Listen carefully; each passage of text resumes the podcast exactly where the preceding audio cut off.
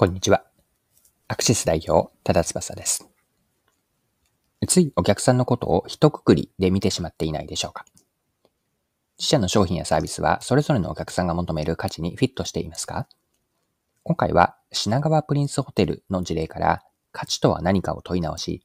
お客さん一人一人に合った価値を提供する方法、こちらを探っていければと思います。ぜひ一緒に学んでいきましょ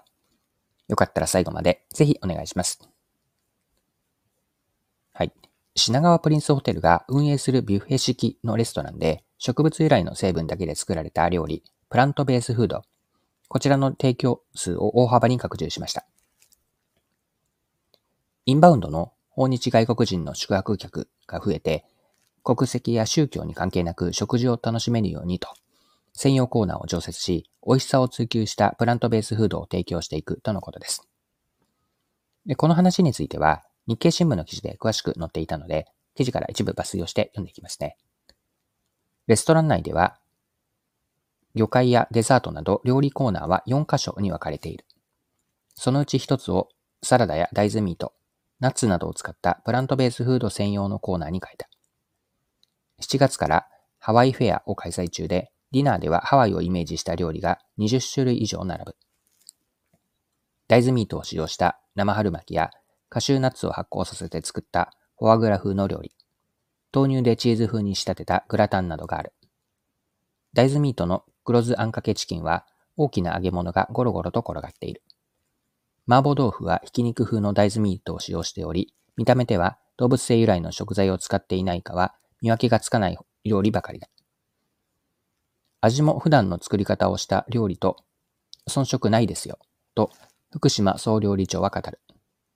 苦手のイメージを持つ人もいる大豆ミートは足元では改良が進んでおり、料理人でもこれを使った料理かどうかは言われなければわからないほどの味だという。メニュー開発をした担当した吉村さんは、淡白になりがちな味について、いろいろな野菜やキノコを出汁で取ったり、香辛料を加えたりして物足りないと思われないような工夫を凝らしたと話す。以上が日経の2023年7月の21日の記事からの引用でした。それではこの品川プリンスホテルの事例から学べることについて、この後後半のパートでは掘り下げていきましょう。はい。今回の事例から学べるのは、お客さんの設定と価値提供、提供価値ですね。お客さんと価値、この関係性なんです。お客さんが誰であるかが変われば、評価される価値も変わるんです。プラントベースフードのメニューが豊富にあるレストランは、一般的な感覚では特別高く評価されることはもしかしたらあまりないかもしれません。おそらく、まあ、あってもいいかなと思う程度なんでしょう。一方で、訪日外国人の中でも完全菜食主義者であるビーガンとか、あとはベジタリアンの方ですよね。こういったビーガンやベジタリアンなど食事に野菜を積極的に取り入れる人にとっては違ってくるんです。サラダや豆腐、ナッツであったり、フルーツなど数品しかないメニューでは満足はできないでしょう。プラントベースフードが多く取り揃えられているということは重要度が高いわけです。よって多くの人にとってプラントベースフードのメニューはあればいいかなというナイストゥーハブかもしれませんが、ビーガンであったりベジタリアンの人たちにとってはなくてはならないというマスト、必須度が高いものなんです。で、この事例からの学びを一般化して捉えてみたいんですが、一般化するとお客さんが誰であるかを定めることによって何が求められているのか、そして自分たちがどの領域に注力するのか、提供すべき価値の方向性が決まると。誰であるかによって、こうした価値の方向性が決まるんです。何が価値であるかは人によって、また同じ人でもその置かれている状況によって変わるんですよね。よって価値というのは誰がどういう状況で何と比較するのかによって決まるんです。裏を返せば、向き合うお客さんが明確になっていないと、どのような価値を提供すべきか、この基準がブレてしまうんです。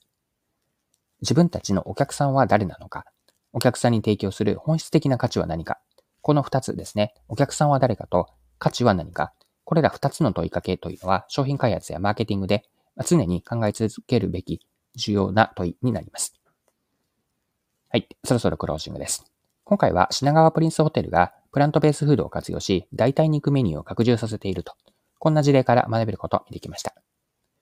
最後に学びのポイントを振り返ってまとめておきましょう。お客さんにとって何に価値を見出すのかという価値観は異なります。価値は誰がどういう状況で何と比較するかによって変わります。お客さんの、自分たちのお客さんを定義することで何が求められて、どういった領域に注力するのか、そして何よりも提供する価値は何かが定まります。よって自分たちのお客さんは誰か、お客さんに提供する本質的な価値は何か、これら2つの問いは商品開発及びマーケティングで常に考えておきたい問いになります。はい、今回は以上です。最後までお付き合いいただきありがとうございました。